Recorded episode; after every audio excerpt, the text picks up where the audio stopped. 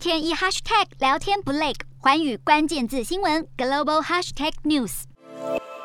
而自乌俄开战以来，俄罗斯为了控管消息，加强对网络的审查策略，从网络截流到封锁平台讯息，让人失去了网络自由。而根据倡议团体的报告就显示，其实啊，印度在去年至少中断或阻止网络使用一百零六次，连续四年成为管控网络最严格的国家。而缅甸军政府在去年发动政变。毁弃选举结果之后，民众随即发起了和平抗争。军政府为了打压反抗军，开始血腥镇压，并为了达到高压统治，多次切断了网络、封锁社群、新闻媒体等等，规模更是超过了以往。这也凸显了在这个专权统治之下对异议言论的打压。